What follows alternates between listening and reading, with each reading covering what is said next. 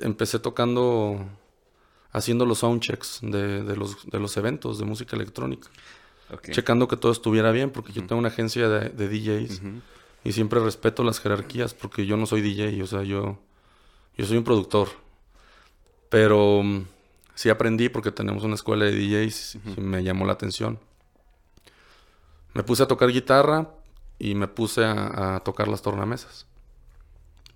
Ya he ido a tocar a antros y todo, pero esporádicamente como un hobby. Pero empezábamos a hacer los soundchecks de, de nuestros festivales. Yo checaba que todo estuviera bien con mi ingeniero, que me prendieran las pantallas, que todo, pero una vez en Pachuca, la gente entró desde las 2 de la tarde y yo siempre hacía el show- soundcheck a las 4. Y pues cuando le prendo la gente se pone a brincar. Y le dije al ingeniero, pues ya déjale. No. Y toqué para 50 mil personas. Ah, Voy corriendo persiguiendo la chuleta Si te me atraviesas te corto con la B de vendetta Mis letras se disparan como una escopeta Más ayuda el que no estorba, no se meta lo- Hola, ¿qué tal? Bienvenidos a un episodio nuevo de Pequeñas Diferencias. El día de hoy tenemos un excelente invitado. Él es un gran empresario, artista. Este empezó con hacer fiestas clandestinas y ahorita pues lleva grandes experiencias con conciertos pues muy grandes. Ya ha trabajado con Belinda, Poncho de Nigris, Zach Noel, Steve Aoki, entre otros. Diego Ortega.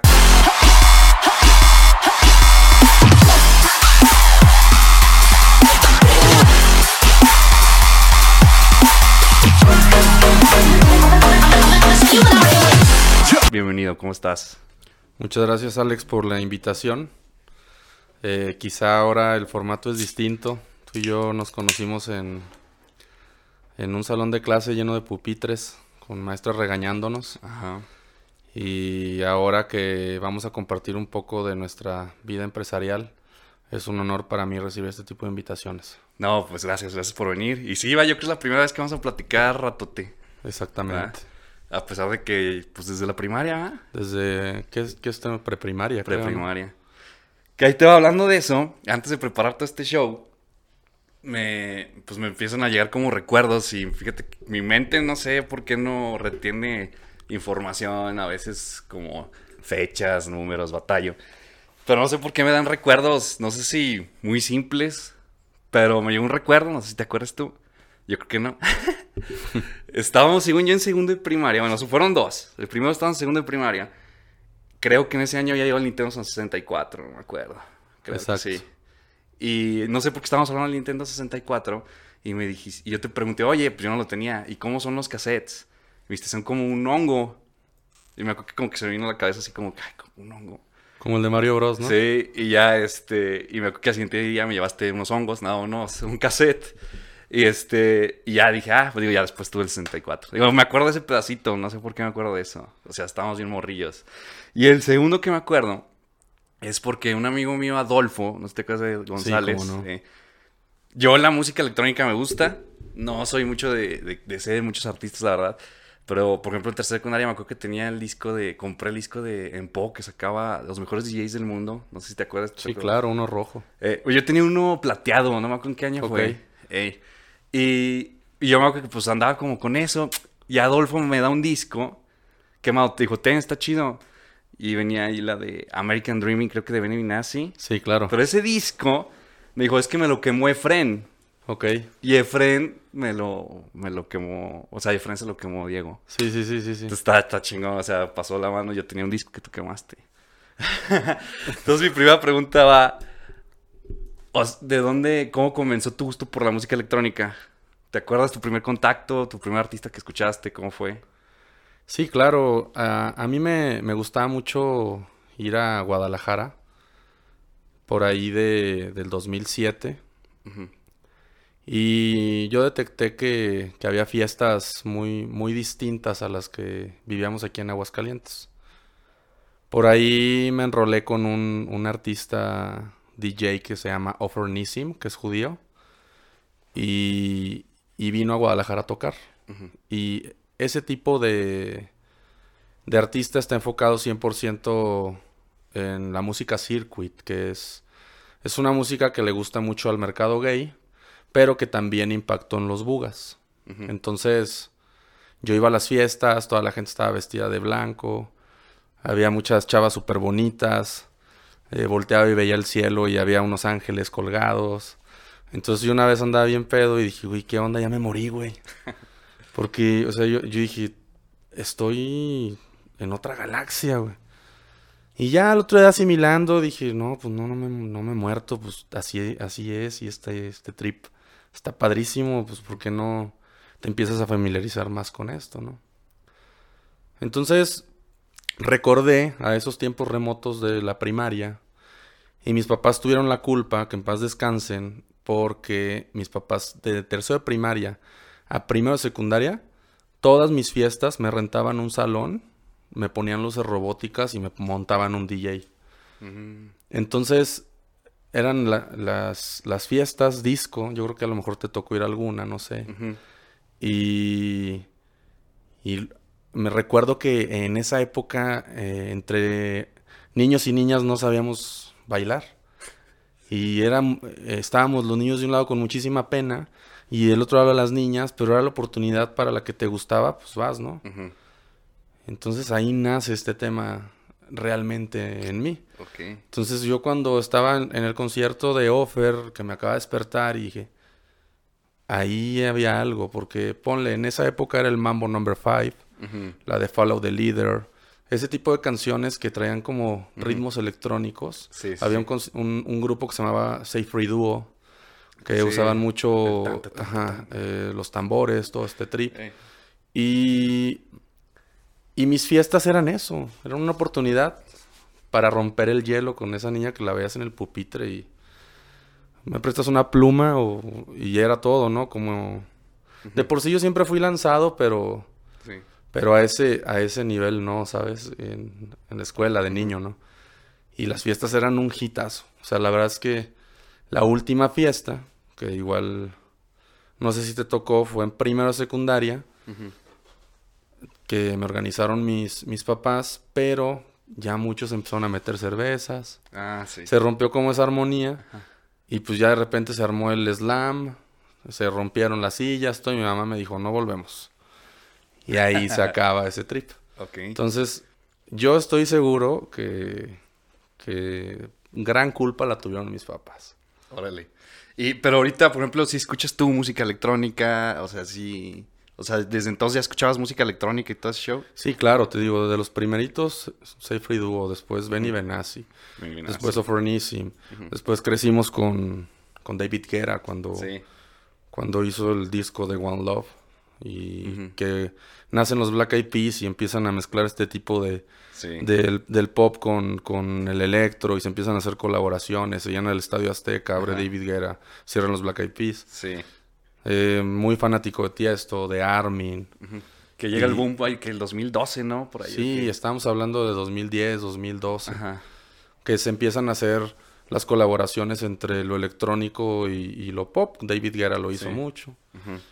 Y así eh, me la fui llevando hasta el día de hoy que ahorita eh, todo lo que me, está apasionando es lo armónico, el, el tecno. Eh, las nuevas eh, tendencias musicales y las corrientes que vienen haciendo y, el poder disfrutar de experiencias. Sí. Que a eso voy. Digo, te digo, creo que eres un artista porque bueno, te he estado chicando y todo eso y bueno, has creado un proyecto muy grande Exacto. que das bueno, para mí el arte es como que tú quieres darle, llega, hacerle, provocarle un sentimiento a otra persona, ¿no? Y estas cosas, estos universos que has creado en tus eventos, de, de, historias, ¿no? Que tienes historias de, que un príncipe y todo esto. Exacto. O sea, ¿cómo, ¿cómo, es el proceso tuyo para crear todas esas... O sea, ¿tú literal escribes algo o cómo es ese proceso? Sí, claro. Eh, primero que nada, lo hemos ido descubriendo a lo largo del tiempo. Eh, ha sido una constante evolución. Porque primero yo creo que todos los artistas caemos en, en un tema de desesperación. O sea, es decir, como estoy creando esto sin recibir nada a cambio, vamos, paso horas en un estudio em, y esto qué, nadie me ve, subo un video, no, no me funciona. Y yo siempre entraba como en ese proceso de desesperación. Pero cuando yo estaba creando los mundos, eh, digamos, respondiendo a tu pregunta, en una pared llena de plumones, eh, con textos, eh, yo, por ejemplo, no sé, creo mucho en, la lealtad. Entonces, yo en una historia que tenemos que se llama Water Castle, quise interpretarle la lealtad por medio de un rey, ¿no?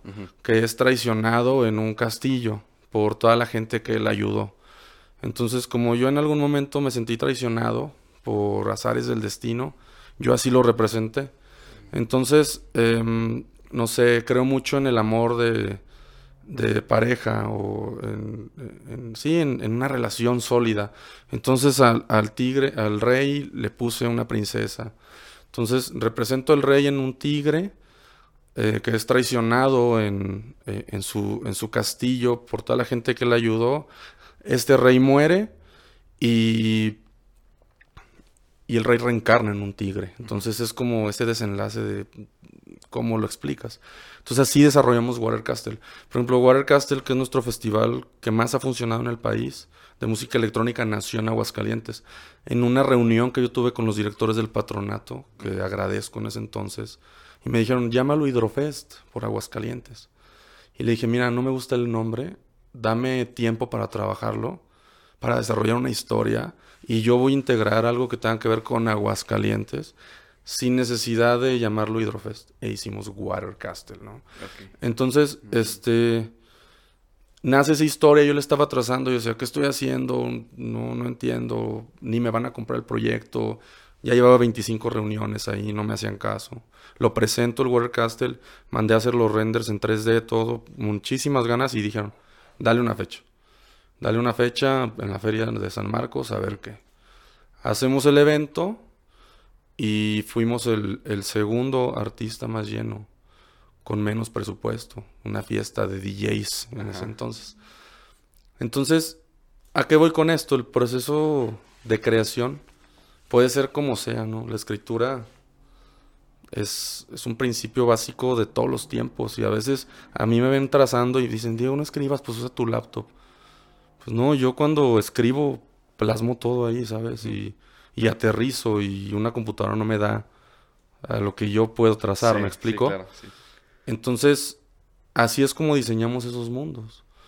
Em, creamos la historia, metemos personajes, hacemos los diseños y presentamos al mercado, pensando en que un fan que le atrae la música electrónica le atraiga la publicidad y le atraiga lo que está viendo en su celular en tiempo real.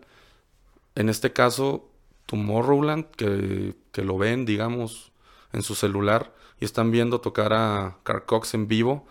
Y luego sale el anuncio de una feria y te dice, eh, próximo 15 eh, de marzo, Paquita la del barrio, está bien, no de mérito, pero tal, y fiesta de música electrónica, ¿no? El, el, espectador, el fan actual quiere sentirse identificado con lo que está viendo en redes sociales en tiempo real.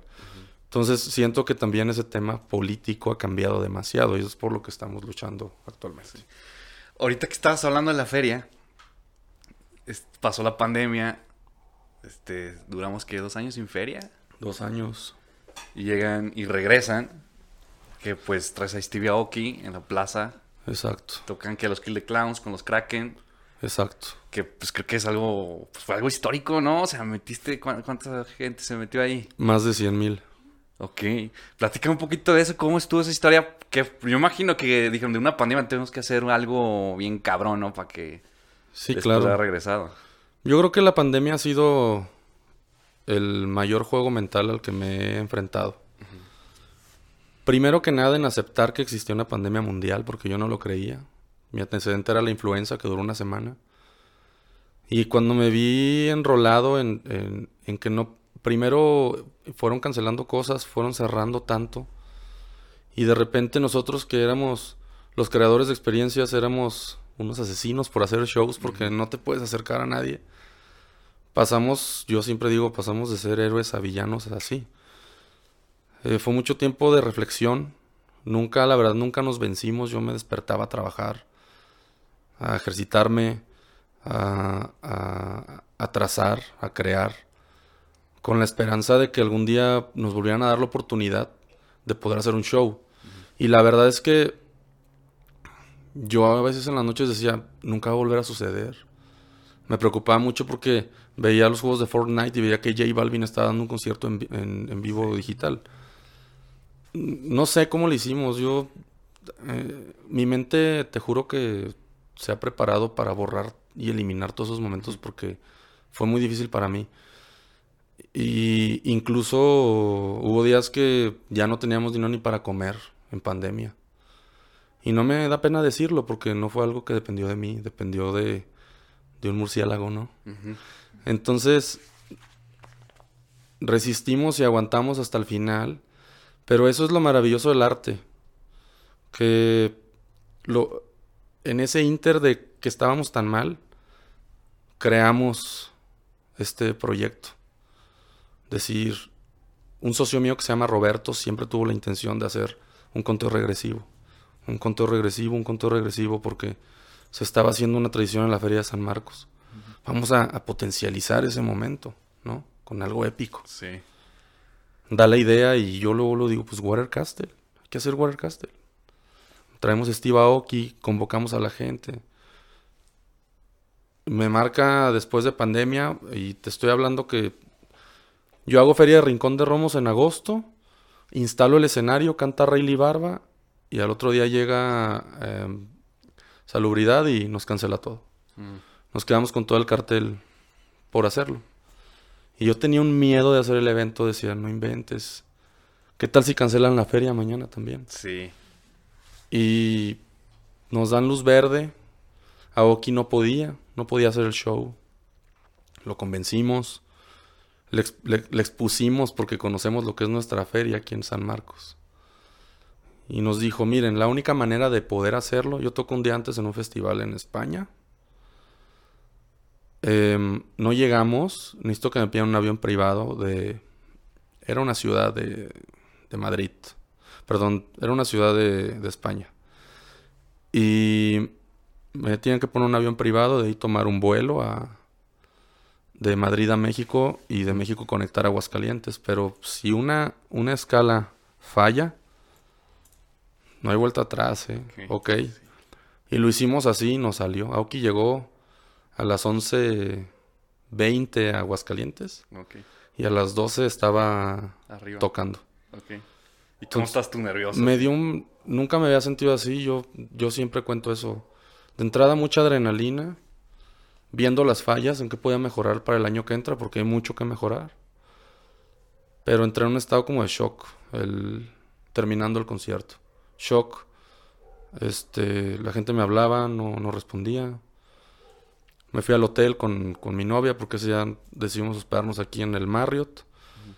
Se me perdió mi cartera, no la encontraba. Me quise acostar, no podía dormir. Eh, me duermo, despierto el otro día, me voy a mi casa. Eh, volteo a ver el cielo, agradezco, porque siempre agradezco todo lo que hacemos.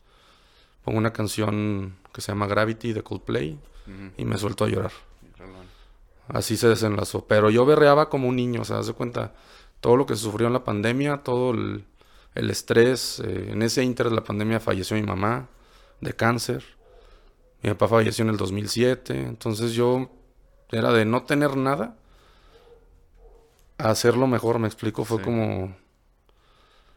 Y yo decía, cálmate, cálmate. Llegó mi novia, ¿por qué lloras? Relájate. Le dije, es que no sé si estoy llorando de felicidad o si estoy llorando de qué, de emoción, de tristeza, no, no sé qué pensar. Lo que sí te prometo es que el año que entra lo vamos a hacer mejor.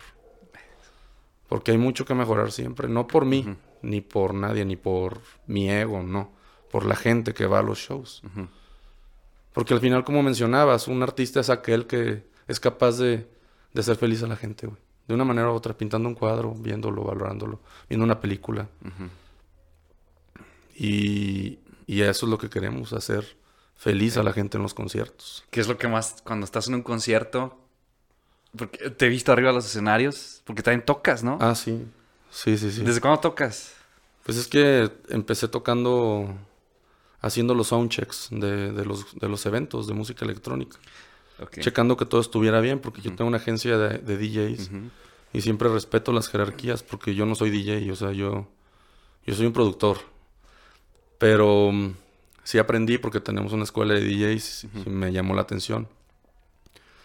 Me puse a tocar guitarra y me puse a, a tocar las tornamesas. Ya ido a tocar a antros y todo, pero esporádicamente como un hobby. Pero empezábamos a hacer los soundchecks de, de nuestros festivales. Yo checaba que todo estuviera bien con mi ingeniero, que me prendieran las pantallas, que todo, pero una vez en Pachuca, la gente entró desde las 2 de la tarde y yo siempre hacía el show, soundcheck a las 4. Y pues cuando le prendo la gente se pone a brincar. Y le dije al ingeniero, pues ya déjale. No. Y toqué para 50 mil personas. Ah, qué chingo. Y de ahí ya me gustó, se me hizo como una adicción. Ajá.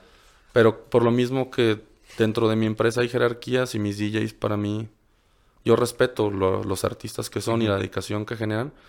La regla es que yo no toco después que ellos. O sea, yo toco, yo abro los eventos. Sí. Y hasta yo puedo llegar en mis conciertos. ¿Y a ti te gustaría ya ser un día un headliner o algo así? o- Me encantaría, una vez unas artistas de nosotros no pudieron ir a una fecha y me tuve que subir a tocar a las 9 ahora en Zacatecas. Y pues, la verdad sí, o sea, me encantó, o sea, pero e- eres, mm, yo no puedo ser juez y parte a la vez. Sí. Y, y tú como, cuando tú estás, este, o sea, así como artista, que estás arriba de la escena tocando, a cuando estás, por ejemplo, que tú llevas a tipo feria, iba a hacer esa pregunta, ¿es la, la misma emoción es igual o si es la misma, la emoción es igual o distinta? ¿O que sientes? Es sea, similar, es similar. Porque, por ejemplo, no sé, Kill the Clowns, que, que es un proyecto que inventamos desde cero y que yo los vi crecer desde el- la primer junta hasta el día de hoy. Pues cuando ellos tocan, yo soy su manager, ¿no? Y cuando ellos tocan, yo, gen- yo estoy seguro que generamos las mismas emociones ellos tocando y yo viéndolos. Porque es lograrlo, no sé, cuando fuimos a EDC Ujú. con los Kraken, pues la gente estaba loca Sí. en EDC México y, y se llenó su sed y ya hemos ido dos veces con ellos. Y me emociona, o sea, me emociona mucho verlos crecer, verlos tocar, verlos ser felices y, y, y es lo mismo, o sea, yo puedo estar en un concierto produci- producido el Water Castle por nosotros, pero están tocando todos los DJs que vimos nacer. Ujú. Entonces es como el triple de emoción porque es un proyecto tuyo, los DJs, todo y luego si subes tú a tocar, pues se suma más. Sí, claro. Pero todos, todo es igual, es muy bonito. Son momentos que duran 6, 7 horas que tardan en volver porque el arte tarda en regresar. Sí. Tarda. ¿Cómo estuvo la idea de juntar a los Kraken con los Kill the Clowns? Fíjate que yo no fui. Eh, llega un punto en el que los artistas que manejamos nosotros, yo los dejo ser en todo el tema musical, yo no me meto en nada, en decisiones, nada. O sea, si no, yo sigo haciendo mi trabajo, ellos el suyo. Y me dijeron, oye, pues van a, a venir ellos. Los Kraken, ¿cómo ves? Le dije, dale, Tetes es marista. Le dije, lo conozco toda la vida, hace su chamba. Le dije, denle. Y, y resultó una idea Sí. correcta. Que a la gente le gustó. Y ahorita van a sacar un EP también. Sí. Y pues han estado tocando ya varias veces, ¿no? Sí, y, y me gusta también de, de- de parte de, de Kraken que ya están invitando aquí a sus shows. Entonces ya se armó una sinergia muy bonita que nació en un show, vamos. Sí, claro. Entonces, pues yo creo que también de eso se trata la música, de saber compartir. Sí, exactamente. Y me decías que eres productor De de conciertos. conciertos. Sí. ¿Pero haces rolas también o...? No, doy ideas para canciones, nada más. Eh. Pero yo no, No no, le no, les al Ableton y esas cosas. Pero, pero sí he dado ideas que han funcionado. O sea, Ok. pues sí, que ponle esto en esta canción y, y ya hasta ahí me meto. Pero ya dejo que los artistas Eh. hagan su magia. Digo que, que realmente la chamba de un productor musical no, no le está... Bueno, bueno, productor electrónico creo que sí, ¿no? Y los beats. Pero bueno, hay productores que más tienen a su ingeniero y ellos más están haciendo eso, dar, Exactamente. dar ideas y ellos son los que están pues moviéndole a todo lo demás y el productor es el que está creando todo. Exactamente. Desde la cabeza. Sí, por ejemplo, me tocó la fortuna de estar con Espinosa Paz en su estudio. Igual yo, yo sé, pues Espinosa, ¿no? Eh, la música banda. Y nos invitó a Mazatlán y compartimos cuatro días en su casa. Y aprendí mucho de música ahí, o sea, no, no de yo hacerlo, pero de verlo, o sea, él una guitarra la trabaja tres semanas, el saxo se trae otras tres, todo, está dando indicaciones hasta que toca perfecto. Y agarra su canción, se la manda a Paulina Rubio y dice, ahí está, cántala. Y, Sí. y les deja todo el camino les listo. deja todo Eh, listo. Ajá, él realmente es un compositor. Sí, sí, él vende rolas, ¿no? O sea, Él vende sus canciones, Ajá. pero la manera que opera es muy importante. Sí, claro. No, eso está muy interesante. Sí. Oye, yéndome para atrás, tú, tú estabas estudiando este, comercio internacional y administración de empresas. Exacto. ¿sí? Te im- bueno, yo me acuerdo que pues, ahorita estábamos platicando del fútbol. Entonces, en ese momento, antes de que pasara todo este rollo, ¿tú que cómo te veías? ¿O, o siempre fue de que sí, yo quiero ser así? ¿O era de que o soñabas con ser futbolista? O, decías, no, pues que terminado la carrera, voy a buscar una empresa donde trabajar? ¿O desde que entraste a la universidad fue de que no, quiero ser independiente? Yo siempre supe que futbolista no iba a poder ser porque no, nunca he sido tan bueno. Pero... mm, buena pregunta. La verdad no. O sea, nunca me vi trabajando en una empresa porque... Pues tú me conociste en los salones de clases. Nunca me gustó como seguir tantas órdenes que digamos. Sí, sí le a los maestros. Exacto. y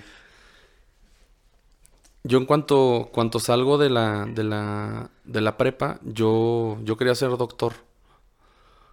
Y me hicieron unos estudios y se dieron cuenta de que yo quería ser doctor porque yo en mi mente relacionaba a los doctores con el dinero.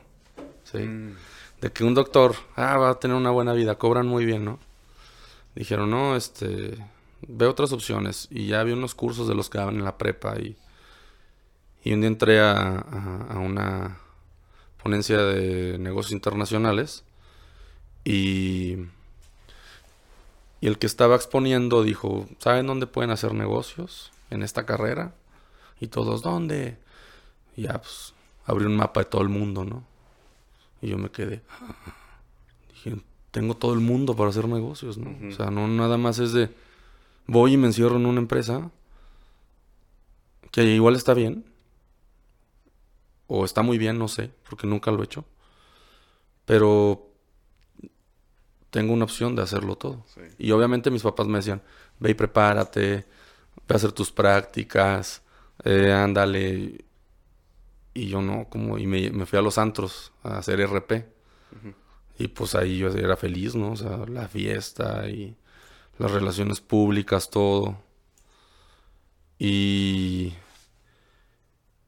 Y ahí fue donde empecé a entender que no quería ser antrero, güey. O sea, me encantaba la fiesta, pero no quería ser antrero. Y luego entendí que me encantaba ver feliz a la gente contenta en los antros. güey. Pero yo decía, pero no es una felicidad real, es la peda. Sí. Es que toda tu vida vas a estar en un antro hasta las 7 de la mañana en la peda. Y dije, pues, pues no. Pues ponte a hacer fiestas. De donde hay alcohol y todo y, y vas viendo qué onda. Hice las fiestas, me gustaban, pero seguía existiendo ese factor de mucho desmadre. Y después dije, pues empieza a hacer conciertos. Y ahí di en el clavo. Pero yo no tenía dinero para hacer conciertos. Nada. Un concierto, pues tú sabes, es caro. Sí. ¿no? Y yo ahí tenía mis 22 años, pues ¿cómo? Sí, sí. Se los empecé a vender a los gobiernos. Y me los empezaron a ¿Y comprar. cómo era, cómo empezó ese contacto de entrar con el gobierno? ¿Cómo fue? Pues nada, es que nosotros... Mira, todo nace porque yo hago una fiesta en mi casa, que es tu casa. Gracias. Una fiesta de las de la prepa. Convoco 50 personas y llegaron 500. Entonces, a dos, tres amigos yo les digo, pónganse a, a cobrar la entrada a los 300 que están afuera, porque si no, mi casa va a ser un desastre mañana y tenemos que pagar la limpieza. Ok. Empezamos a cobrar y empezamos a entrar la gente a la fiesta. Entonces en ese momento yo, yo lo que hice fue subirle al volumen, hacer más desmadre y la gente se la pasó bien, se terminó y se fueron. Mis amigos, los que estaban en la entrada, me dieron todo el dinero, ni lo conté. Convoqué al otro día a la señora que nos ayudaba a hacer el aseo de la casa y le dije, tráigase cinco personas, les voy a pagar a todas. Les pagué Y cuando termino de pagarles, me sobró dinero. Mm, Entonces yo dije, esto es un gran negocio. sí. Entonces ahí me di cuenta, pero no fue como que yo, puede ser una fiesta, voy a meter cin- 500 personas. No. Primero que nada, yo me di cuenta dónde estaba mi negocio y para qué era bueno yo. Y de ahí empecé a hacer fiestas, pero clandestinas. En el 2009, que se llamó Evolution Fest, metíamos 6 mil personas, cobrábamos 30 pesos, pero la ley no sabía. Y tiene- perdón, en ese tiempo era toda voces, ¿va? O sea, Todo era como voces. que hicieras así publicidad en Sí, Facebook, las- ¿no? la hacían Facebook en los eventos. Ah, sí, creabas un evento. Tú invitabas creabas a- un evento, invitabas 50 mil personas y te confirmaban 5 mil. Ahorita no existe eso, no hay manera de medir si la gente va a ir o no. Sí. No hay manera. Y hice dos y me pegaron dos, pero yo vivía con mucho miedo. Porque pues, al final todo era clandestino, o sea, no, no clandestino de "Ay, un rave y drogas, no. Clandestino de que no pedía ningún permiso. Era una fiestota nada Sí. más. Como la quise en mi casa, pero en vez de para 500, para 6 mil. Sí, y acá cobrabas entrada, vendías Cobraba entrada, alcohol. me traía DJs de Puerto Vallarta, montaba un gran soporte como si fuera un gran concierto. Los dejaba meter su chupe, vendía bombas de calvillo. Perdón, que sí le. Ahorita, que hablas de que dabas un gran concierto, eh, estaba viendo por ahí que, que tú decías que, bueno, pues, pues, es una historia muy bonita, la verdad, de que pues pasa lo de tu papá, lamentablemente. Te quedas en el carro, ¿no? O sea, tú vendes el motor de tu carro. O sea, en ese momento en que tú vendes el motor del carro, todavía tú dijiste, oye, quiero, no me voy a gastar creo que 100 mil pesos, me quiero gastar 120 mil pesos. Ujú. Sabiendo que lo podrías perder. O sea, ¿dónde viene esa, o, qué crees que se deba? Porque pues mucha gente, yo creo, creo que por eso estás donde estás y mucha gente llega así muy grande porque da todo. O sea, en ese momento que decías, no, es todo o no te pasó así, no, es que luego me a quedar sin nada, no tengo nada. Pues es que yo creo que. que es. En esta vida siempre tienes dos opciones. Una, hacer el proyecto a medias. O una, hacer el proyecto a full. En una, tus clientes se van a ir medio contentos, o algunos felices y algunos enojados. Y en otra, en la otra, se van a ir súper contentos todos. Entonces yo siempre he sido de esa filosofía, es como, a ver, ¿lo vamos a hacer? Sí, lo tenemos que hacer muy bien. Y no importa que esta vez perdamos, pero tiene que salir bien y tiene que salir. Entonces era la filosofía con la que yo estaba en la fiesta, es decir, yo tengo X cantidad para hacer el evento, me voy a endeudar con más, pero voy a poner un escenario que va a sonorizar no a 6 mil personas, a 20 mil. ¿Por qué? Porque voy a hacer que las 6 mil que vayan disfruten tres veces más la música. Ya tenías un número, o sea, ya en Facebook ya decía cuánta gente ya estaba o todavía no tenías. Pues no, yo no tenía ni idea de lo que iba a pasar. Lo que sí es que yo, yo, yo volteaba al cielo y le decía, papá, falleciste, no sé qué hacer, estoy descubriendo mi camino. Nada más échame la mano para saber si esto es para mí. Y si sí, primero que se llene y segunda que no llegue reglamentos con 30 mil policías a arrestarme. Sí. Terminó el evento, volteé al cielo y dije, sí será. Y, y algo me decía, no sé, llegué a mi- con mi mamá y le decía, mamá, vendí todos los boletos, gané un chingo de lana, me fue súper bien, ya encontré mi camino y me decía mi mamá, ¿cuál camino? Hacer fiestas clandestinas, me dijo, no, mi hijo, yo no, yo no eduqué a un delincuente, me dijo. Me dijo, te me vas a hacer las cosas bien y te me vas a sacar tus permisos y empiezas a hacer, a hacer las cosas como son, güey. Porque esto te va a durar un año, güey. Hasta que te cachen. Entonces, ahorita ya la libraste en dos. Ponte a, a hacer las cosas bien. Y yo, es que nada te llena, mamá, mira. Me vale madre, bellas las cosas bien. Entonces era como, puf, me acostaba en mi cama y hasta lloraba del coraje y decía, "No, ¿qué hago? Y otra vez. Pues ya al siguiente hice un proyecto que se llama La Bruja. Y ya segmenté mi zona de menores con la de adultos. Fui a sacar mis permisos. Y metimos ocho mil personas. Sí. Entonces, pues así se ha ido dando todo. Es- digo que es un rollo eso de la burocracia. Imagino cuando te topaste con eso o no. Sí, sí, sí. Pero yo siempre he dicho una frase. El gobierno, primero, pues eran mis enemigos porque me querían clausurar mis fiestas y ahorita son mis principales clientes. Sí. ¿En, en momentos sí tuviste un problema? O sea, que haya llegado. Sí, pero en una tardeada. Ah, no manches. Sí, en una tardeada porque me pasé del horario. Ajá. Hice una tardeada cuando empecé a hacer según yo las cosas bien. Ajá. Hice una tardeada para puros menores donde no vendía alcohol en un antro en la feria. Y yo prometí que la tardeada cerraba a la una y llegó reglamentos a las 12 y me cerró. Entonces les quedé de ver una hora a los niños. Bueno, que ya ahorita ya no son tan niños. Pero eran unas fiestotas, ahí llegaban dos mil chavitos, güey. Y les hacía unos antrotes. Tareas morros de secundaria. Sí, sí, de secundaria. Eh. Y, y ahí me cayó la ley. Pero no, no fue grave, o sea, pues hablé con todos, discúlpenme, me faltó una hora. No, así, dale, no importa. Y ya. Sí, claro. Ahora, para hacer eventos, pues es un show, ¿no? O sea, aparte de, de que tú estás en el modo creativo, de que creo, quiero que es, o sea, todo este show, la imagen, todo eso, aparte tienes que estar pre- preocupando por los detalles, este, que la seguridad, que alguien no- menor no se meta. En un principio, ¿Cómo organizabas eso? ¿Era todo tú? ¿Te aventabas todo tú? ¿O sí empezaste a agarrar como... ¿Tú encárgate de esto? ¿Empezaste a delegar? O... Sí, pues prácticamente fue juntar a mi grupo de amigos, chavitos que les gustaba andar ahí en medio del argüende. Y hice equipo ahí con lo que pude, monté un escritorio en mi cuarto. Y sí, o sea, siempre como con la visión de querer hacer equipo, pues, pero no de, ay, me fui a Hacienda y me registré, y no, o sea, primero fue como a ver qué pasa, ¿no? Sí. Porque al final yo no, pues yo no sabía lo que venía, pues, o sea, sí lo soñaba, pero yo no sabía que, que iban a pasar estas cosas. ¿En qué momento es cuando dijiste, ya, esto va en serio? Cuando me fui de gira con Belinda. Ok. ¿Cómo, estuvo que conociste a...? Beli, para mí eh, la mamá de Belinda es mi madrina en, en el show business.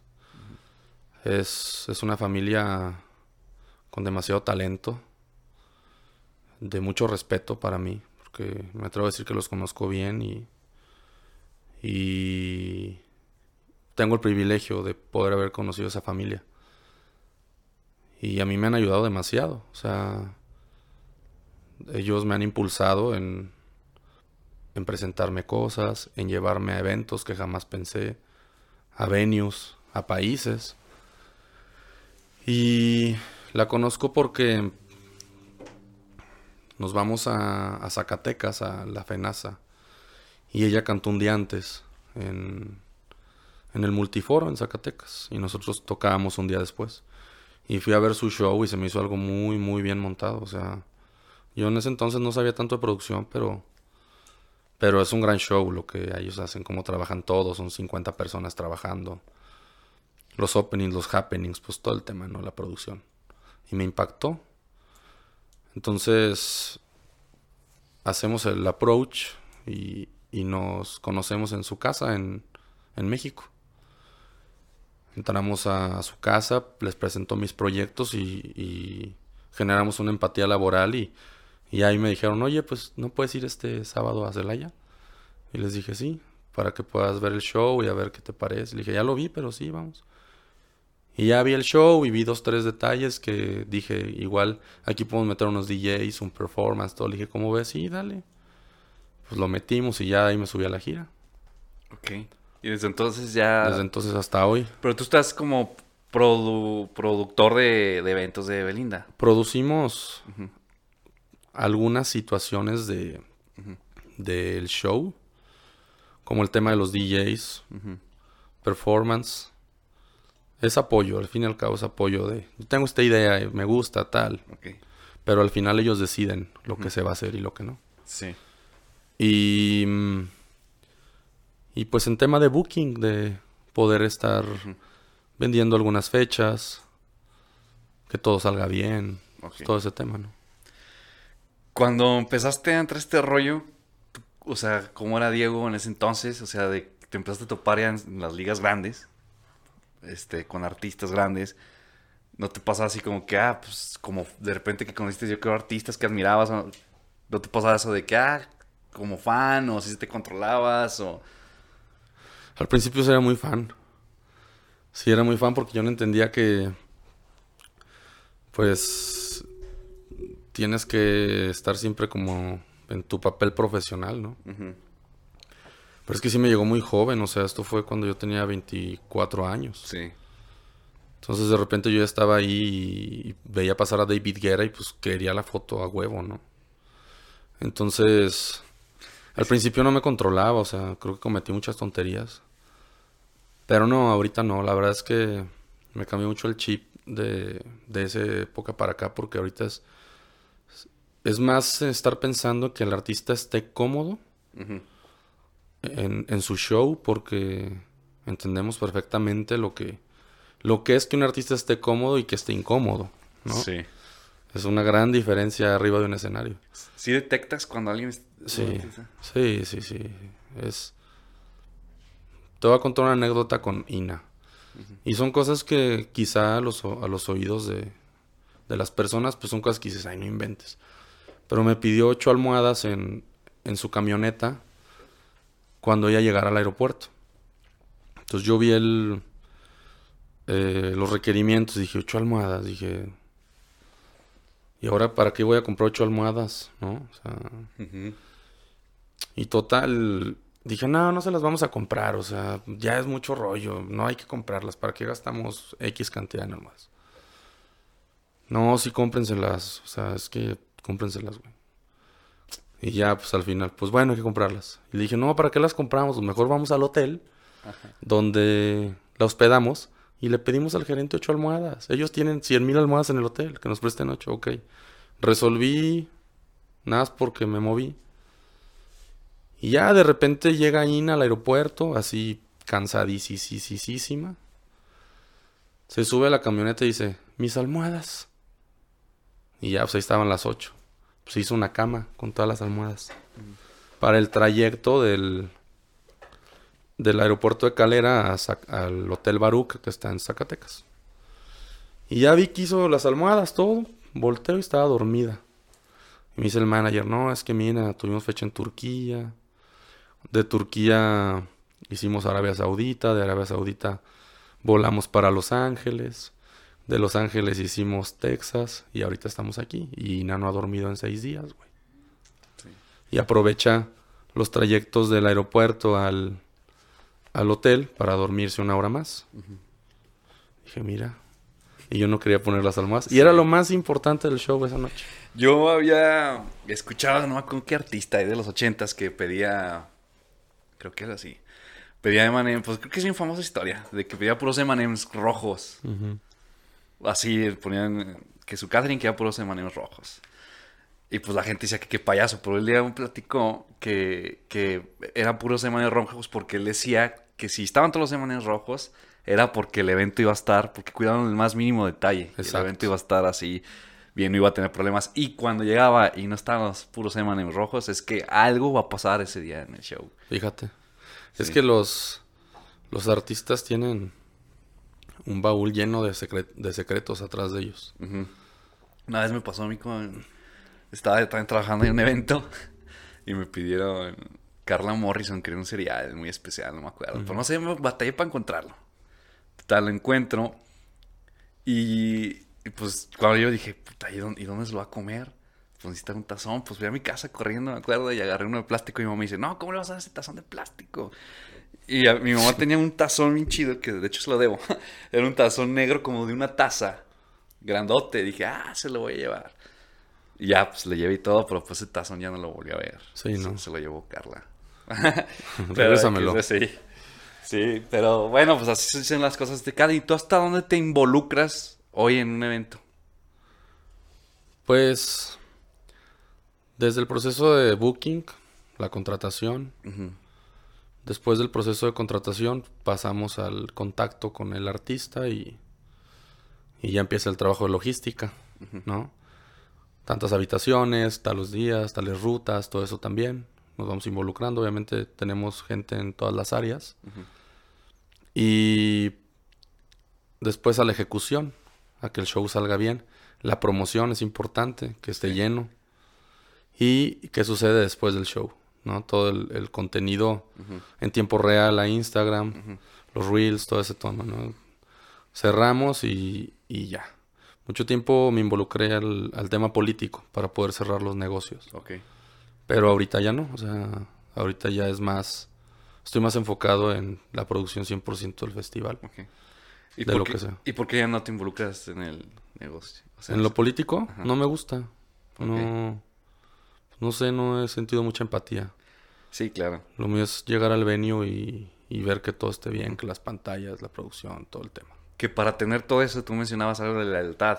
Para tener todo esto delegado, que son cosas muy importantes, pues tuviste que elegir gente, pues, de mucha confianza, ¿no? De muchísimo. Sí, para mí hay dos temas importantes, que es la logística en un evento, que es el encargado es Gustavo Adolfo Moreda, que estudió conmigo en la secundaria. Saludos. Saludos en el Salón 12. Ahí lo conocí al güey. y Luis Ángel González, que se vino de Zacatecas a apoyar todo el movimiento que yo traía. Dejó su casa, dejó todo y ahorita él se encarga de toda la producción, Ah, ok. junto con todos los ingenieros. Sí. Él, él era de Zacatecas. Ajá. Ah, ok. Y otro amigo mío que se llama Tadeo Jaramillo, que él, él se encarga de, de los bookings internacionales. Ujú. Y, Ah, y él ve todo el tema con el artista. Y te costó, o sea, me refiero a que tuviste cierto problema algún, algún principio con algunos tu gente, o sea, o, o sea, para llegar a, pues, decir, ¿sabes qué? Tengo que delegar a esto, o fue así de volada, de que esta persona confío en ella, le voy a marcar, o si tuviste que No, estar pues se fue dando. Se fue dando.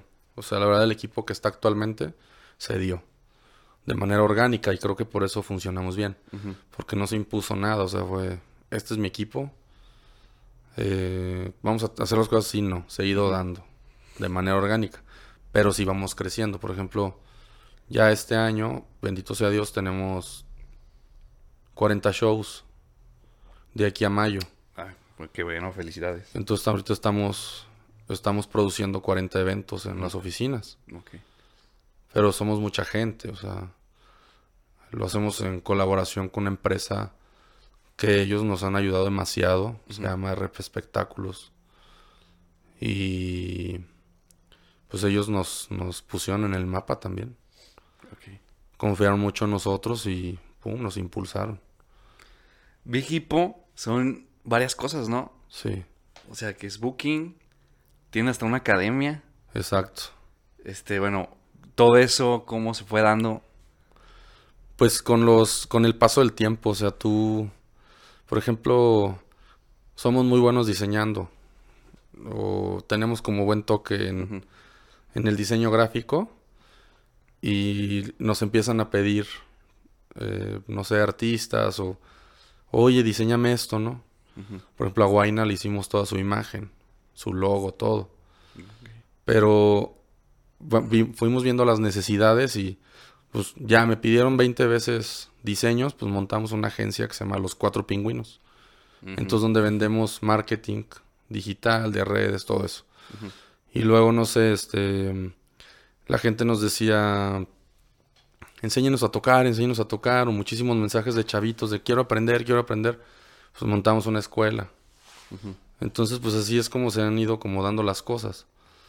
O sea, nuestro fuerte es son la producción de conciertos masivos. Tenemos una agencia de DJs que representamos Exacto. y de algunos cantantes urbanos. ok. Tenemos la agencia que se llama Cuatro Pingüinos. Y tenemos el, el tema de Hippo Clubbers también, que son DJs que tocan en todos los antros del país. Ok. Este. Y la escuela, no sé si ya la mencioné. Sí, to- todos los, los artistas que, que ustedes manejan, o, o sea, tú pasas por un proceso, tú los escuchas, te tiene que gustar la música. o- No sé. O sea, es que se ha ido dando todo, güey. O sea, por ejemplo, los Kill the Clowns, el Luis Ángel González era bien aferrado y siempre me escribía, échame la mano, Diego, por favor, quiero tocar en un concierto, quiero tocar, quiero tocar. Y yo un día iba caminando en el Parián y vi dos trajes de payasos en unos maniquís. Y volteé y los vi y dije, güey, necesito hacer unos DJs, güey. Que sean payasos, güey. Entonces me metí, compré los, los trajes y me los llevé a mi oficina y ahí los puse. Y entraba la gente, ¿qué es esto, güey? No, pues un- no sé, güey, quiero hacer un proyecto y estás loco, güey, no mames. Y ya, eh, y, y después me dije, ¿quién se va a querer poner un traje de payaso? No es como si yo te digo, mi Alex, ponte un traje de payaso. Pues es- está la chingada, güey, ¿no? Y dije, ¿quién? Y dije, el Luis siempre me escribe, güey. Siempre me está diciendo que quiere tocar, quiere tocar, quiere tocar. Y le hablé a ver, ven. Le decían a Eisen, Eisen, ven. ¿Cómo ves? Este es el proyecto. Y se me quedó viendo con una cara. Me dice, no, no, ¿cómo crees? Échame la mano, güey. Vamos a ver qué tal funciona. Kill the Clowns. Ok. De repente, un abrir y cerrar de ojos, pues ellos ya están tocando en China. Iban de tour por la India. Han tocado en Rusia. Ok. En conciertos de 40, 50 mil personas. En el EDC. Para los que no sepan, son de aquí, de Aguascalientes. Son de Aguascalientes totalmente. Ellos en ese caso así nacieron, ¿no? Ok. Pero pues luego, luego tú ves la gente, ¿no? La nobleza, el que sí se van a comprometer, que no en todo se ha acertado, pero sí en la mayoría. Pero, pues, no sé, se va dando. O sea, eso así se dio, güey. O sea, está chido porque tú como que, que, pues creaste un artista. Sí.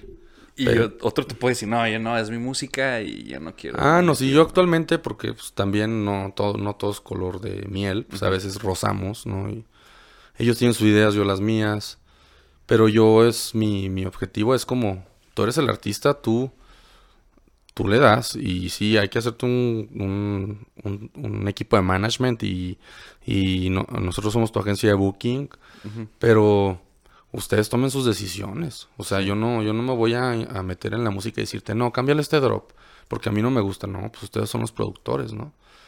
Pero a veces sí rozamos y yo les digo, es que yo lo único que soy de esta ecuación es que soy, soy el, el propietario intelectual. O sea, yo, yo diseñé esta idea. Y de ahí sucedieron muchas cosas, pero los que se encargaron de dirigir este barco son ustedes. Sí. Entonces, yo no puedo aquí tener ni voz ni voto. Ustedes tomen sus decisiones. Y si ya mañana no me quieren ver, pues está bien. Pero yo lo único que hice fue dar ese empujón. Y esa es mi postura ante ellos. No, yo no puedo ir a decir, ah, por mí. Pues no. Sí, no, claro. Porque es por ellos. Al final ellos son los que llegaron ahí, ¿no? Y, es, y esos trajes son los que usan. Sí, son Ah. los, que usan, los que usan. Al principio eran trajes, después se quitaron los trajes y hicimos chamarras. Cambiamos las máscaras. Y la empresa de las máscaras que, que yo vi ese día en el Parián actualmente nos patrocinan las máscaras. Y sacaron Ah, los bien. diseños exclusivos, se llama Googlish la empresa. Ah, ok. Entonces, era, teníamos miedo, ¿no? Es como te digo, hacer, teníamos miedo al gobierno, teníamos miedo a que nos, nos clausuraran. Y ahorita son nuestros clientes. Nosotros teníamos miedo a que Googlish nos dijera, préstame tu máscara, esta es mía, güey Sí. tu pinche disque creador intelectual se las agarró de, de una tienda en el Parián Ajá. y te las puso, güey. Sí. ¿Me explico? Son mías. Y yo decía, no más, teníamos ese miedo y de repente, rin, rin.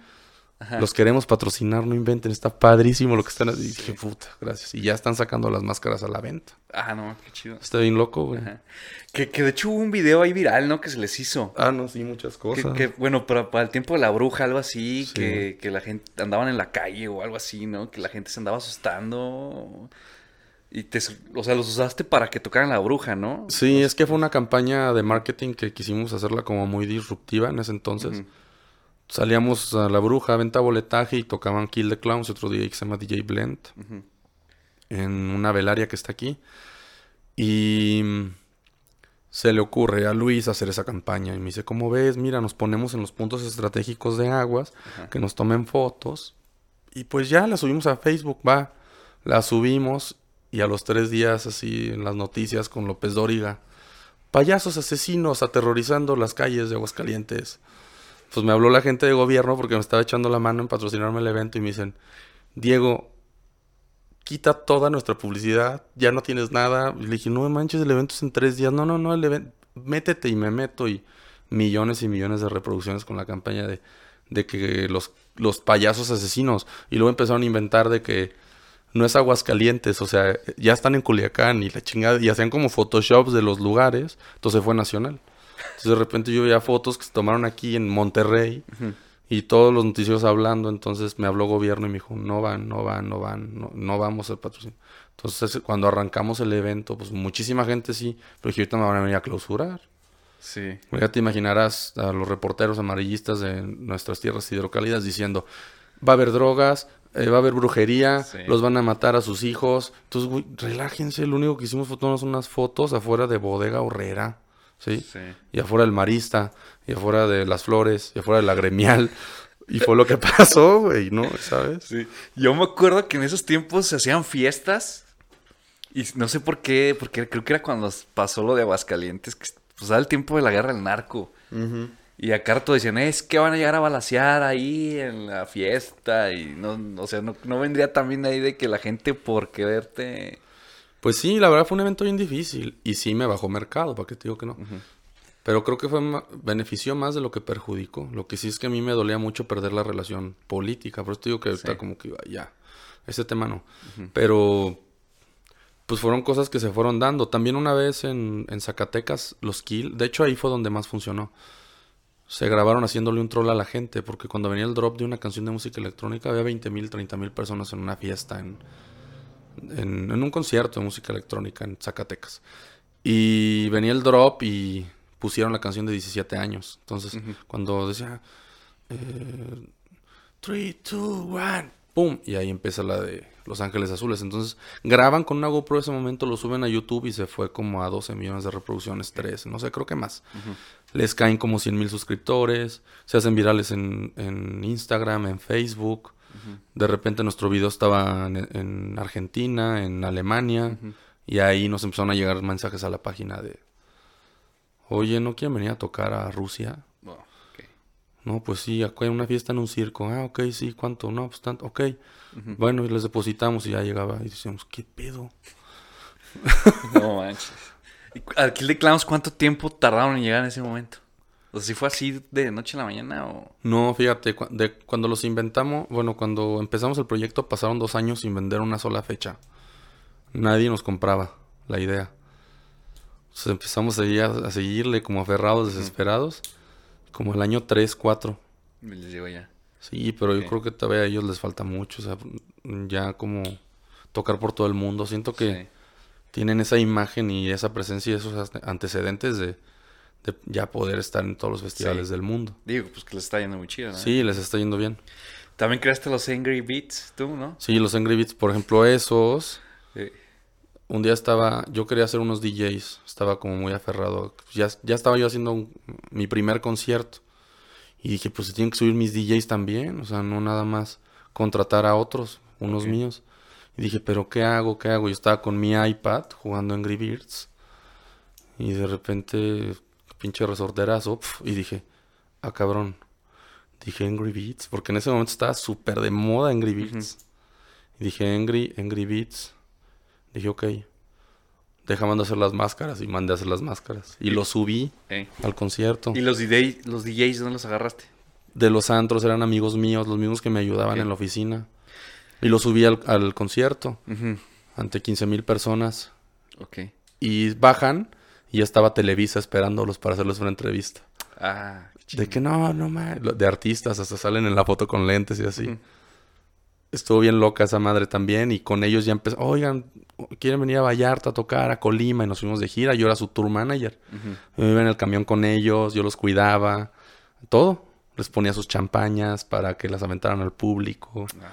De repente ya estábamos tocando con LMFAO en el estadio OmniLife, güey. Con Sebastián Ingrosso de Siguas Mafia, güey. Con Ina, güey. Ujú. Nada, fue una experiencia bien bonita con ellos. ¿Todavía siguen? No, ya no, se separaron. Ah. Como... Como quién, güey. Como... Swiss House Mafia en su momento, ¿no? Ah, sí. Como los Timbiriche. RBD, que no quiso Sí, regresar como RBD, güey. Oye, ¿por qué? O sea, si estabas haciendo esta creación de eventos y todo eso, ¿por qué estabas de que quiero mis DJs? O sea, ¿por qué tú querías traer unos DJs? Pues porque como yo decía, pues si ya tenemos los, los slots, o sea, como el, la oportunidad, pues ¿por qué no hacerlo? Aparte, me apasionaba mucho el tema de hacerlo como disruptivo, como las máscaras, como los personajes, como, como algo que volteara a ver el mercado en México y dije, que están haciendo dos payasos tocando arriba de un concierto, los quiero en mi antro. Y de ahí ya empezamos como a firmar más, más, más. Y ya llegó un punto en el que ya los artistas nos buscan a nosotros Sí. para que los representemos. Pero el momento de creación fue bien difícil. O sea, fue como... A nivel musi- musical eh, eh, éramos la burla en la escena electrónica nacional. O sea, de... pues, ¿Estos qué? O sea, al final yo llevo 30 años produciendo. ¿Y este qué, no? O sea, Sí. ¿qué hace con una máscara tocando entre las multitudes? Y nos costó muchísimo trabajo ganar ese reconocimiento. Ok. Que aún falta, ¿eh? O sea, no crees que estamos de que, ay, sí, los mejores. No, todavía no. Digo, y- bueno, no sé, porque regularmente en México pues escucha mucho DJ extranjero, ¿no? Casi no hay mexicanos. O, Sí. sí. o sea, también imagino que no sé si batallaron también por ese lado de, pues de repente maldinchismo, no sé. Ah, está bien cabrón. Mira, yo, yo he entendido dos, dos sistemas. El europeo, todo, eh, musicalmente todos se ayudan entre todos. Eso es, no sé, te, se te rompió la baqueta, ten, ahí está. Eh, y aquí es al revés, se te rompió, no, aquí no hay, te la esconden, güey. Entonces es como, estamos como a la inversa. Bueno, nosotros no, nosotros pensamos eh, más como, como equipo. Pero allá es mucho de apoyarse, apoyarse, apoyarse entre todos, la música y todos crecerse, todos crecerse. Y aquí es de hundirse, de hundirse, de hundirse, de hundirse. Sí. Entonces, yo quiero como cambiar esa filosofía, ¿no? De decir, a ver, tú no eres mi competencia. Mercado hay para todos, ¿no? Vamos aliándonos, vamos haciendo algo entre los dos y va a resultar algo mejor. Tú tienes lo tuyo, ya lo trabajaste 20 15 años. Yo he trabajado otros 15. Unámonos, a mí no me importa que el mejor proyecto en el que yo estoy eh, colaborando ahorita yo te invite, pero tú invítame a tu mejor proyecto y vamos haciendo algo interesante, ¿no? Sí, claro. Y, y yo siento, fuera eso hablando a nivel México, y el malinchismo de, de como, como mencionas, de, de la música, sí es importante también tocarlo porque los artistas eh, extranjeros llegan a, a México sin querer apoyar a los mexicanos. ¿Sabes por qué? Porque les montamos un, un altar cada que llegan y está bien, mencionábamos, los artistas. Pero de automático muchos ya se hicieron chiquitos. A mí me tocó una vez con David Guerra. Estábamos en el foro alterno en Guadalajara y llegó su, su tour manager y nos dice, tus DJs no van a tocar. Aquí el único que va a tocar es David Guerra. Y les dije, no, mira, nosotros hicimos un viaje, nos pagamos nuestros gastos, rentamos una habitación de hotel. Le dije, ¿y tú no quieres que mis DJs toquen? ¿Por qué? Le dije, David Guerra es David Guerra, güey. No va a dejar de ser si se suben a tocar los Kill the Clowns, güey. Sí. Le dije, ¿por qué no dejas que toquen? ¿Cuál es el problema? Le dije, aparte son DJs mexicanos, aquí hay público mexicano. Le dije, no tenemos por qué entrar en conflicto. Que toquen. Ya lo subí a tocar y dije, a huevo. Yo pensé que no íbamos a tocar. Lo subo y a medio set les bajaron el sonido, ¿no? Sí, sí, sí. Entonces dices, ¿qué onda? Entonces ya dije, esto no me vuelve a pasar en mi vida. Bueno, al menos en mis conciertos.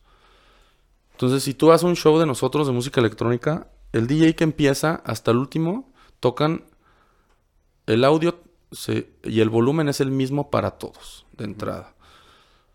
La iluminación se usa la misma, los efectos van subiendo, los efectos especiales, ¿no? ¿Por qué? Porque yo previo a la contratación informo que a Oki viene un festival que se llama Water Castle y que es un festival. No es Aoki Castle, es Water Castle.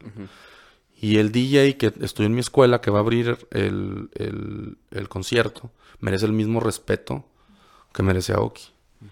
Entonces, eso nos ha ayudado a que, primero, la gente que está enfrente la pase mejor, ¿no? Y que los artistas tengan una oportunidad exactamente igual que la que tiene Aoki. Sí, claro. Sí, claro, digo, nosotros también nos pasó que le abríamos artistas y, y hay un momento en que necesitamos traer nuestro propio ingeniero porque, pues, te metían con una banda, no sé, le abrimos a, no sé, una vez al Trino y pues así súper mal sonido y pues, no te dejan tocar y todo eso. De hecho, una vez tuvimos un tema, le íbamos a abrir a motel, le abrimos a motel en Las Calaveras, es que no me acuerdo quién nos invitó, pero igual una señora bien loca llegó a gritarnos. ¿Sí? ¿Qué, qué, qué- quiénes somos nosotros? Porque ya estamos arriba con nuestras cosas haciendo soundcheck. No, que se me van abajo. Y nos corrió la señora. Y además porque uno de mis amigos, Chico Dina, que, hizo, que neta nos hizo paro. Y le dije, güey, échame la mano, güey. Yo no, no sé qué pedo, yo no sé cómo dirigir este pedo. Y se fue, creo que con el, con el no me acuerdo cómo se le dice, el manager de stage, no me acuerdo. El stage manager. El stage manager, ajá.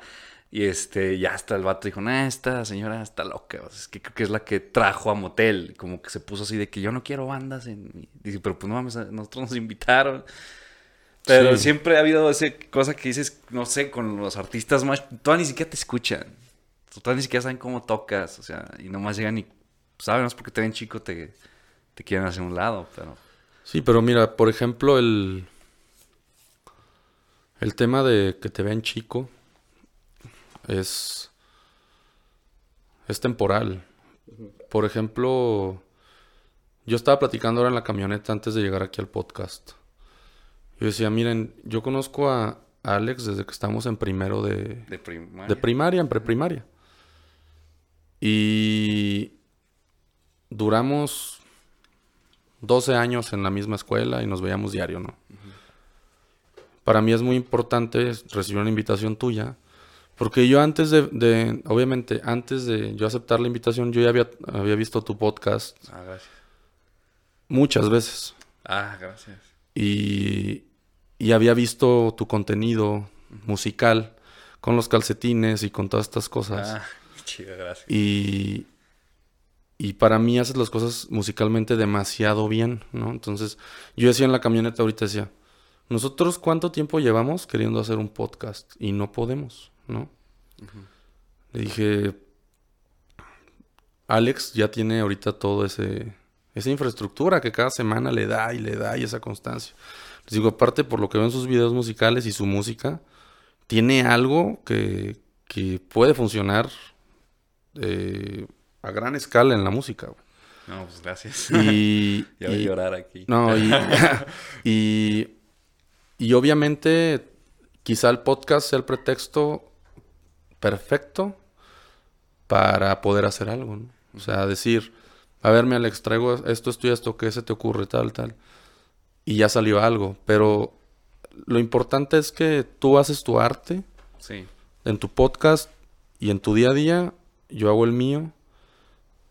Y lo importante es cómo sí lo vamos a hacer para mí. Me explico.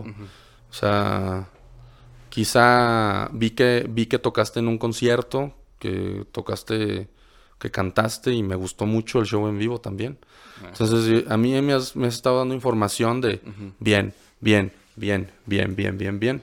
Y a lo mejor tú eso no lo sabes. Tú a lo mejor llegas a tu casa y dices, puta madre, ¿qué tengo que hacer? La chinga. Pero estás dando ese mensaje Sí. a la gente y, y, y todos tenemos algo que nos hace falta, como a mí tu podcast, güey. Y la clave está en generar esa armonía por medio del arte para que las cosas sí sucedan. Sí. Entonces, pues yo de entrada me comprometo aquí en tu podcast que, que vamos a abrir un concierto chingón de la manera en la que lo mereces. Si tú No, quieres, güey. no, si tú quieres, ¿no? Y, y, Y después de cámaras, nada, no es cierto, güey. no, neta. Y para que, no, y, y también lo vamos a documentar ese, el día que llegues allá al show y se arme todo para que veamos que esto es real. Y este. Y va- vamos a, a- a demostrarle a la gente que sí se puede, güey. O sea, como yo, que te digo, ¿sabes qué? La neta, yo estaba llorando en mi, en mi cama, güey, en la pandemia, valiendo madre. Y después, uf, sí se puede. Sí. Entonces, yo, yo siempre había querido hacer como algo así, como que me generaran una invitación, un proyecto en el que yo creo, ¿sí? Y que no solo se quede una plática que transmitamos en, en Instagram, sino que esto nos lo llevemos a la realidad, güey. Para decirle a la gente, sí se pudo, güey. Y que la plática que estamos entablando tenga un fundamento real, porque para mí eso es lo que hace falta en toda la pinche humanidad. No, pues gracias por tus palabras. La neta, este. No, pues jalo, jalo. Y pues no, pues, o sea, igualmente, este. Fíjate que yo no sé por qué. Al principio que hice el podcast, pues sí, bueno, realmente fue un pretexto en su momento para jalar a Laras, la banda que tenía. Pero bueno, se deshizo. Y. Y neta, ¿desde cuándo te quería invitar? No, es que como que soy muy de que todavía no, no estoy, este no sé, a veces siento que no estoy preparado, necesito que generar más episodios. Digo, chido, Tetes llegó al 9, pero dije, quiero generar más episodios ya para llegar con una cartera y un día llegar con Diego y decirle, ¿sabes qué, güey? Ya tengo 50 episodios, ya me fui a Monterrey, güey, grabé ta, ta, ta, ta, ta, ta, ta. Y pues la neta, ¿desde cuándo te quiero invitar, güey? No, es que, pues como que quería prepararme. Y sí, sí me pasa eso de que a veces llego y digo, puta madre, güey. Pero pues llegan esos mensajes de la gente, sobre todo cuando no sabía para dónde iba el podcast, que lo estaba haciendo como de todo y de repente me llegan mensajes de morrillos que me empiezan a decir, oye, da- dame consejos musicales. Y yo, a veces digo, ay, güey, no mames. Pero pues, te admiro mucho, güey. Curiosamente, yo también me quedé pensando porque creo que yo, yo me sentía que yo era muy introvertido en... Creo que en la prepa se me quitó más o menos. Sí, güey. Pero era muy, entre- era muy introvertido toda primaria y secundaria. No sé por qué, chingados, pero así era, güey. Tú eras como el otro polo, güey. Sí. Y neta... O sea, la neta lo digo abiertamente. Yo con- me gusta a veces ir con los psicólogos y pues, Sí, sí, sacarme sí, no cosas la yo también. Y yo a veces le, le decía que yo a veces veía niños, o a ti, que decía, güey, ¿por qué, ¿por qué Diego, por qué Diego puede hablar con todo el mundo? ¿Sabes? Y yo era como, yo no, güey, yo no puedo... No sé por qué. Entonces era siempre como que te seguía así de que, ay, bueno, es que ese güey es bien extrovertido. Y yo no, entonces de repente como que me metí en este pedo de, nada, me vale madre, si soy introvertido me vale madre. Pero cuando empiezo a meterme en un mundo de la música, dije, güey, no puedo ser introvertido. Tienes que sacar todo. Sí, entonces ya fue como, pues no sé, güey, pues, crezco y pues ya sale. Pero Sí. no, pues muchas gracias. Sí, así nace lo grande, güey, de, de romper como esa barrera, no ese miedo y decir, pum. Pero, pues hay que hacerlo, No, pues jalo. pues, hay que hacerlo y, y lo documentamos y, Sí. y lo pasamos y pues te agradezco totalmente tus palabras y, y pues estamos para apoyarnos. Yo siempre he sido así, yo siempre he sido esa filosofía. Siempre para adelante, el talento, cuidar a la gente que, que te protege, la lealtad. Todo eso, siempre, siempre seguir, seguir, seguir. Y hasta donde tope, porque yo también me malviajo y... Bueno, no me malviajo, más bien yo creo que me bien viajo. y pienso en que algún día me voy a ir de esta tierra. Y la verdad es que algún día nos vamos a ir y eso Sí. va a pasar. Y, Sí, y no me da miedo pensarlo. Me daría más miedo como voltear atrás y decir, no hice, no hice nada que me hubiera satisfecho. Yo, yo sé que no me queda tanto tiempo, a lo mejor dices, ay, este güey está loco. No, No, yo estoy voy a la mitad del camino, güey. O sea, la verdad, y sin bien me va, güey. Yo también, también no sé por qué pienso en eso. Ajá, y, y, y lo tengo que disfrutar y, y mi objetivo es no dejar un legado, sino que todo lo que vayamos haciendo vaya generando una atmósfera de felicidad. Sí. Y ya. ¿Hay algo que todavía digas quiero lograr? No, un chingo de cosas, güey. O sea, por ejemplo, yo sueño mucho en, en crear siete escenarios al mismo tiempo. Todos con mucha decoración, con mucho performance. Yo sigo soñando con eso. Yo te veo mis shows y digo, ay, me falta esto, me falta lo otro. Pero estoy muy feliz. La verdad es que llevo 15 años eh, chingándole todos los días. Todos los días me vas a ver en el celular trabajando. Y no he parado. O sea, no he parado porque amo lo que hago y para mí mi trabajo no existe. Soy yo y ya, nada más. Y tampoco quiero pega- pecar de, de soñador y de loco, pero no sé, si se logra, qué chingón, y si no, no importa. O sea, al final voy a seguir queriendo ser feliz y, y luchando por eso nada más. Pero sí sueño, pues sí, un- unos siete escenarios al mismo tiempo girando, eso sí me encantaría, o sea, como esa atmósfera. Sí. Fue un festival ya de Sí. siete... Todo tocando. Que justo eso es lo que yo quiero hacer con el conteo regresivo, porque pues ya hay 100 mil personas. Sí, estoy bien cabrón eso. Ahora quiero que esas 100 mil personas se diviertan en siete escenarios distintos. Pero necesito ahí meterle más ganas y que me vayan creyendo más las cosas. Pero está muy padre porque de ser un productor de fiestas clandestinas, terminé produciendo un show en el mismo spot donde yo en la prepa me empedaba tomando ribas, unas botellas de 20 pesos, Ujú. Soñando en algún día poder ver a Tiesto. Yo me lo imaginaba en la azotea, en el estacionamiento que está arriba, desde el encierro, donde están los antros. Ahí yo me lo... Yo estaba y decía, aquí iba a tocar Tiesto, güey. Algún día lo voy a traer, yo decía. Y a lo mejor no tocó en la azotea, pero tocó abajo, güey. Sí, el pinche Aoki, güey. No Sí. fue Tiesto, pero fue Aoki abajo. Y cuando vi el momento dije, mira nada más, güey, hace tanto tiempo estaba ahí con mi pomo y, y sucedió, güey. No, sucedió. Sí, pues muchas felicidades. Oye, para... ¿Qué, qué le recomendarías a un... em- a los emprendedores, ¿qué se necesita para la gente que ahorita, pues digan, pues me quiero aventar con un negocio, me quiero aventar con esto? Pues nada, que no se venzan. Que todo es de resistencia, no de velocidad. Que a veces la mente puede ser tu mayor aliado y, y también tu peor enemigo. Y que no le hagan caso a la gente que los rodea, porque luego los doctores andan hablando de música y no tienen ni idea. O tu tía que trabaja este vendiendo frutas en el agropecuario te dice que, que no cantes reggaetón, güey. O sea, Sí. al final siempre opina la gente que no sabe, Sí. para mal. ¿Te, te pasó a ti que alguien, cuando Sí, empezabas no. con esto, que Todo mundo, mi familia, todo mundo. Todo el mundo. Y no está, o sea, no está mal que lo diga, porque al final eso me dio más fuerza para decir, no, sí estoy en lo correcto. Es lo que te iba a decir. ¿Crees que hubiera sido diferente si te hubieran dicho, sí, vas bien, vas bien, todo el mundo? Sí, pues el aplauso, ¿no? El- la aceptación que todo el mundo busca y te satisface. Para no, pues te aferras.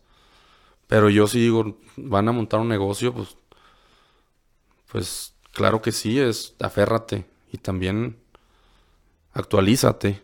No me montes un negocio ahorita de los noventas, güey. Mm, claro. Ahorita pues, está el Facebook Market, güey. Que ahí vendes un chingo, aunque no lo creas. No, sí, güey, pues ahí... O ahí hay dos, tres cosas. Hay dos, tres cosas. Sí, sí, sí. Entonces, si es como si, si su mamá va a hacer un negocio y no está en tendencia en redes, pues enséñenle a su mamá.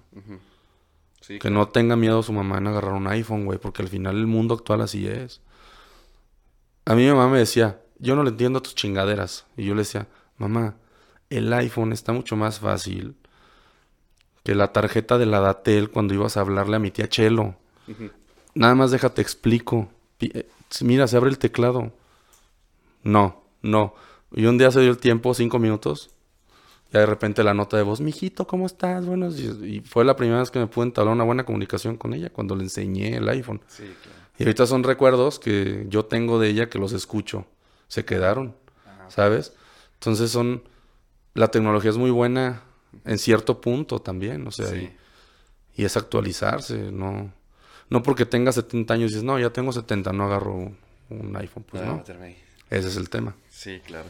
No, pues bueno. Pues muchísimas gracias, Diego, por venir. Hombre, a ti. Sí, digo, por el tiempo, pues faltan... fal- a ver si después armamos otro. Uno al año. Este es tu... Claro, a huevo. Sí, Esta ¿no? es tu casa. Y pues lo hacemos realidad. Este, Va. lo hacemos realidad y, y lo documentamos, ¿cómo ves? Jalo, jalo, muchas gracias. Lo documentamos a ver qué pasa y preparamos un show bien cabrón. Nos metemos a un foro y le damos. Simón, sí, Va. jalo, muchas gracias. Ya está. Pues gracias por todo. Hombre, gracias a Gracias ti. por venir, gracias a tus amigos que vienen. El perro, ¿cómo? El perro, Perro loco. Loco Perro loco. Michael Manía le TV. su mamá, perro loco. Sigan al Michael. Ay, Michael. Michael. Manía TV en tu corazón. Sí. Pues muchas gracias a todos. Aquí abajo van a estar por tus redes, las redes de Big Hippo. Gracias. Que, bueno, pues para que estén al pendiente de todos los eventos y pues que quieran contratar un show, ¿no? Pues muchas gracias a todos. Gracias a todos que han suscrito. Gracias a Marlene, a Carla. Gracias a todos, los quiero. Gracias, cámara. Bye. Soy un demente, no eres ambicioso, solamente eres un celoso. La pera te la picha tu mami, no eres adulto, eres mocoso. Ella me dice, viejo sabroso, te juntas con menores para sentirte poderoso. Andas con morritas y hasta rojo eres mañoso. Ya andas en los 30 y eso es penoso. Tú no ligas, eso es acoso. Dicen demente, pero soy quien pone ambiente. Siempre contento con el corazón al frente. Siempre talacho duro, vivo honestamente. Ella te quiere solo porque le mientes. Me dicen demente, pero soy quien pone ambiente. Siempre contento con el corazón al frente. Siempre talacho duro, vivo honestamente. Ella te quiere solo porque le mientes.